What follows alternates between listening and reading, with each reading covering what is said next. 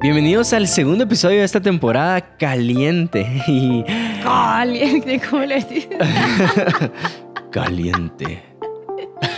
La voz del chisito cuando hicimos esa serie. Esa debería aparecer acá. Bueno, este episodio se llama No me metas mano. Tremenduki. Em, antes de empezar con el episodio, quiero decirte dos cosas. La primera es, si quieres apoyarnos, ser parte de este podcast a través de otra cosa que sea plataforma digital de audio, eh, tenemos cafecito. Nos gusta bastante el cafecito de especialidad. Tenemos tres eh, eh, cafés de especialidad normalmente disponibles. Lo puedes encontrar en Corazón de luna.org o en las redes sociales, en Instagram también está café. Sí, como nos han pedido en otros países eh, y perdón, pronto vamos a ver cómo se los mandamos, pero en Guate, si tú estás en Guate lo puedes adquirir eh, a través de lo que a través de las plataformas que Juan Diego ya te dijo. Y si estás en Guate sabes cómo sacarlo a México o a Estados Unidos, a otros ah, países, ayúdanos. sería genial. Em, entonces, les vamos a contar, o la idea es que tú puedas aprender la importancia de los límites, cómo Dios creó los límites y la bendición y la vida que hay detrás de los límites durante este episodio. Quédate eh, en todo este episodio porque vamos a contar un momento donde Melissa me tuvo que poner varios altos, varios límites, cuando le intenté robar un beso antes de ser novios y cuando le intenté robar otras cosas siendo novios que me puso límites. Entonces, ¿empezamos? Sí, empecemos. Eh, lo primero que te queremos decir es que tu espíritu tiene dominio propio. Si no has escuchado el primer episodio, te recomendamos que vayas y que lo escuches porque terminamos con ese punto para entrar con ese punto en este episodio. Y te quiero leer 2 Timoteo 1.7. Dice, porque no nos ha dado Dios espíritu de cobardía, sino de poder, de amor y de dominio propio. Sí, tú y yo tenemos dominio propio. Ahí está. Tal vez algunos están muy escondidos, pero ahí está, ahí está el dominio propio. Tenemos un bebecito de mm, ya cumplir en un par de semanas cumple un añito y ha sido una aventura cada mes. Eh, hacen, bueno, al principio no hacen mucho, pero conforme van creciendo hacen más cosas. Ahorita está en su andador y mm, le he tenido que poner muchos nos. Le digo, no, eso no se toca, va y, quiere jalar el papel de baño, esa cómo me pasa. Va, es, él con su andador es un, ay, es un, no para, es una bala, él, él está así por todos lados y en una de esas... Eh, se estaba acercando mucho a la lámpara y cabal, yo estaba lavando platos y de repente no escucho y cuando volteo a ver estaba con la lámpara metido él así porque lo había topado y se le había caído, entonces cada vez que se acerca me toca cada vez que se va acercando a la lámpara, le tengo que volver a decir, no, mi amor, ahí no, no vayas tan rápido ahí. Y no, y ¿saben qué me hace el niñito de mi corazón? El listo. El listo, como decimos en Guate, pero yo le digo, no, eso no. Y, pongo una voz así más, más fuerte y le hago así, no. Y él se me queda viendo, se ríe y me hace así. Se mueve la cabeza. Mueve la cabeza y me dice, no. ¿Por qué te cuento esto? Porque ahorita yo le tengo que decir eh, yo le tengo que enseñar que, es no, sí, pero nosotros ya no estamos hablándoles a, a bebecitos, sino estamos hablándoles a, personas adultas. Y sí, a ti no te estamos diciendo en el episodio, no, esto no.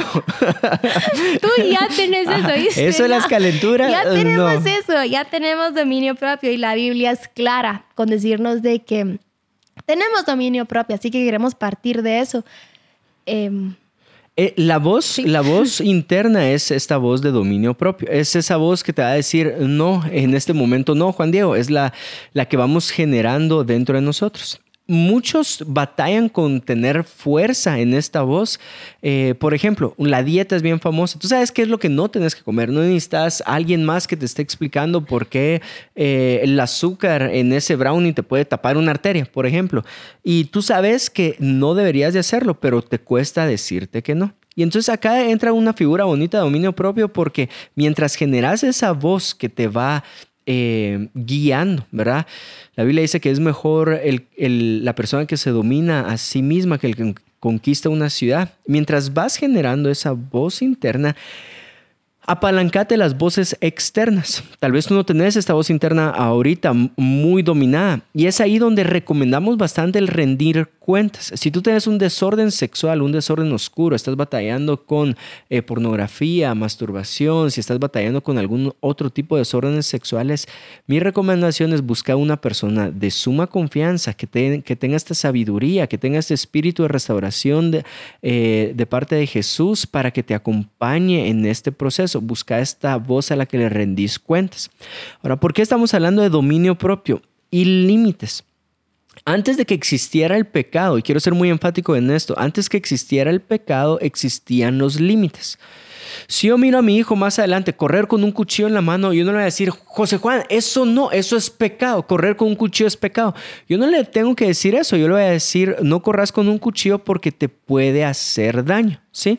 No es necesario que entre en esta conversación de qué es pecado y qué no es pecado para decirle que no se lo recomiendo hacer. Porque no hay vida. Eh, si no respeta esos límites, se puede poner en bastante peligro su vida. Génesis 2.15 dice así, el Señor Dios puso al hombre en el jardín del Edén para que se ocupara de él y lo custodiara. Custodiara, sí. Pero el Señor Dios le advirtió, Chini, puedes comer libremente del fruto de cualquier árbol del huerto, excepto del árbol del conocimiento del bien y del mal. Si comes de su fruto, sin duda morirás. Eh, dijo, hay un límite y hay muerte si pasas ese límite, ¿verdad? Em, creo yo que es muy importante que lo tengas así de claro en tu corazón. Uno de los problemas más grandes o el pulso más fuerte que tengo en este tema con personas que saben de este tema es que se sientan con los brazos cruzados y me dicen, explícame por qué, por qué es pecado o por qué no es pecado. Y la verdad es que cuando Jesús entra a la, ecuación, el pecado y el no pecado pasa a un plano distinto y empezamos a un tema relacional. No sé si me estoy explicando. Y es como relacionalmente Jesús te dice, eso no te conviene, ¿verdad? Eso sí te conviene. Y es por eso que los límites son una bendición. Y la tentación, déjame decirte algo, la tentación la tenemos todos, ¿sí? La tentación la tiene un soltero, la tentación la tiene una persona que está casada, la tentación la tenemos todos. Literal, están todas. Yo, cuando se trata de, literalmente, de, inmoralidad sexual, yo prefiero pensar que le voy a ser infiel a Juan Diego y no llevármelas de que no. Entonces, yo no estoy siguiendo cuentas que, que que, nada que ver. Más te yo vale. yo prefiero no contestar mensajes, yo prefiero sabiduría, sí, prefiero si estoy atendiendo a alguien eh, y solo hay un hombre, abrir la puerta, no sé, son cositas que, que yo hago pequeñas o exageradas, si lo querés ver así. Eh, porque yo prefiero pensar que le voy a llegar a ser infiel a Juan Diego, que le puedo llegar a ser infiel a Juan Diego, a pensar de nombre, o sea, eso no me va a pasar a mí, porque a todos nos puede pasar. Entonces... Y es muy bueno aplicándolo porque eh, cuando le intenté robar un beso y cuando intenté explorar de novios, eh, después de besos largos, eh, su cuerpo me puso límites. Pero vamos a hablar de eso. Ahí la vamos a hablar en un ratito, sí. Pero los, los, los límites tienen un engaño y es acá donde quiero protegerte o que, sí, quiero guiarte para que no caigas en este engaño. Es claro que Dios dice, si pasas este límite, hay muerte. ¿Y qué es lo que viene el engañador o el tentador a decirte? No, hay bendición si pasas este límite, hay vida si pasas este límite. Serás como Dios si comes de ese árbol, ¿verdad? Y entonces ahí es donde está esta tensión. El engaño de los límites y la bendición de los límites. Entonces, ¿cómo se escucha eso el día de hoy? No, no, mejor experimenta antes de casarte, porque si te experimentas, si experimentas antes de casarte, vas a saber con quién sos compatible sexualmente, ¿verdad? Y entonces eso es una señal que hay un engaño en ese argumento y puede traer muerte, puede haber una ruptura después, vas a pasar meses o, años intentando restaurar tu corazón, vas a pasar años intentando restaurar esa mente que tal vez cayó en oscuridad porque dijiste, hay bendición si yo empiezo a experimentar con, con eso que se llama pornografía. A lo que voy es... Así como hay una bendición en el límite, también hay un engaño en el límite y tu corazón debe aprender a reconocer las dos. Y por último, sé firme en tu no.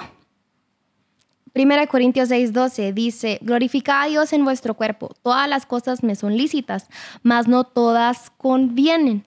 Todas las cosas me son lícitas, mas yo no me dejaré dominar de ninguna. Em, y aquí, aquí viene lo que Juan Dios les estaba contando. Primer límite, ni siquiera era mi novio, imagínense. Em, yo, bueno, primero les quiero contar que, que, sos muy guapa, mi amor, y cómo cuesta contenerse. Solo quiero... Era un intento caliente. La cosa es que, este, mi mamá me dijo, mi mamá eh, siempre me, me dijo, un beso y un beso largo lleva algo más y no vas a dejar que le toquen tus partecitas. Literalmente eso lo tengo en mi mente desde chiquita. Eso eran los límites que me claramente, tajantemente que me decía ella. Y, mm, y además crecí con primos hombres. Entonces mis primos sí tremendidos siempre de que querían robarle besos a las chavas y así y hasta me decían y yo también la verdad es que ahí mala mía pero me decían Meli ¿qué le gustaría que le dijeran? entonces yo eh, contéstele esto, porque como yo soy mujer, entonces, pues ellas eran mujeres, entonces les va a gustar como leer este mensaje. Y les iba bien con lo que yo les decía, la verdad es que mala onda yo, pero em, a lo que voy es que yo decía, todos los hombres solo quieren como, como besar, ya saben, y otras cosillas ahí, entonces yo, bueno, yo no me voy a dejar de nadie, decía yo, entonces... Em, la verdad es que era bien, tenía muchos amigos y mm, era bien amiguera y, y, era bien como no creía. Cuando alguien me decía un algo bonito yo ay ya verá este solo quiero otro beso o este solo quiero un beso y yo no se lo voy a dar entonces eh, cuando conocí a Juan Diego dije de plano le deben de llover mujeres a él. Entonces yo voy a hacerme la súper difícil y literal así fue. Yo tenía 17 años cuando lo conocí 18 pero yo yo ese era mi pensar es más, me llamaba, yo estaba con mi mamá y me decía, ¿quién te está llamando? Juan Diego. Contéstale, mija. Y yo, no, mamá, si me quiere volver a llamar, si me quiere hablar, perdón, que me vuelva a llamar. Y así me quedaba esperando el celular a que volviera a vibrar y ya como, y tampoco iba a ser así rápido la segunda llamada, no, sino que hasta más tarde sí, o sea, dejaba que sonara un par de veces y después ya como, aló, y así como, ay, perdón que no le pude contestar, cuénteme, así, así era. Pero obviamente quería que me llamara y estaba interesada en él. Pero ya habían pasado unos buenos meses, de hecho hasta él me tuvo que decir, no sé si le interesa o mm, tuvimos esa conversación con él, pero estábamos, me recuerdo que nos estábamos despidiendo, él ya se iba, no era mi novio todavía y mm, pues ya saben, así que en la puerta, que adiós, no sé qué, y de repente él me tiró un beso. O sea, yo hice, me aproximé. Como eh, mitad, o sea, yo Voy a probar acá, así mitad cachete, mitad labios. Ajá, pero y eso que yo no sabía así como, ¿será que sí? ¿Será que no? Y se fue y fue súper incómodo para mí. Eh, y se fue. Y yo, no, sí, sí, o sea, sí sentí bien, pues, ¿verdad? Sí sentí que medio me tiró el labio como sintió a la Sintió riquísimo. La verdad es que ella, es, ella es el manera, pero sintió delicioso. No, la cosa es que yo estaba así, no saben qué se me venía a mi cabeza. Yo, y si mi mamá se entera, me va a regañar. pero no, yo no quería eso. Y la cosa es de que sí, me recuerdo que tuve una conversación con él y le dije, mire, usted y yo no somos novios, yo no lo voy a hacer antes de, ser, de que sea mi novio. Y no sé qué pensaste tú, pero en fin, la cosa es que pues después... Sí fue muy tajante y fue muy firme en el límite que estaba poniendo. Sí, después ya nos hicimos novios y pues duramos un montón de tiempo, como les dije en el primer episodio, duramos cuatro años, cuatro meses. Entonces cada vez se ponía más difícil porque la confianza es... es más grande. Los, sí, el tiempo que te vas quedando solo o solos, eh, hay más espacio. En cuatro años y cuatro meses hay tiempos donde te quedas solo, donde nadie te está viendo, donde tú aprovechas y te pones tremendo, así como, mire, eh, quiero ir a ver qué hay en esa esquina oscura. Acompáñeme. ¿Quiere rinconarse? Eh...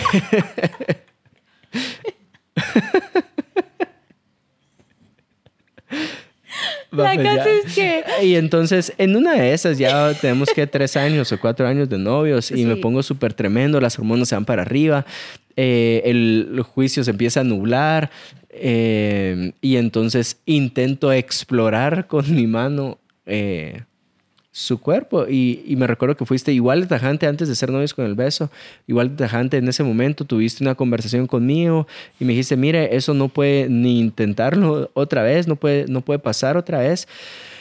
Em, pero es ahí donde, cuando se trata de una pareja, eh, uno tiene que saber quién es más fuerte para poner los límites entre los dos y quién es el más débil para ponerlo. Y si los dos son débiles para poner límites, Van fritos. cásense rápido, como diría Pablo. Eh, pero quiero leerte algo. Y está en 1 Corintios 10:3 y con eso termi- eh, terminar. Dice, las tentaciones que enfrentan en su vida no son distintas de las que otros atraviesan. Y cuando Dios es fiel, no permitirá que la tentación sea mayor de lo que puedan soportar.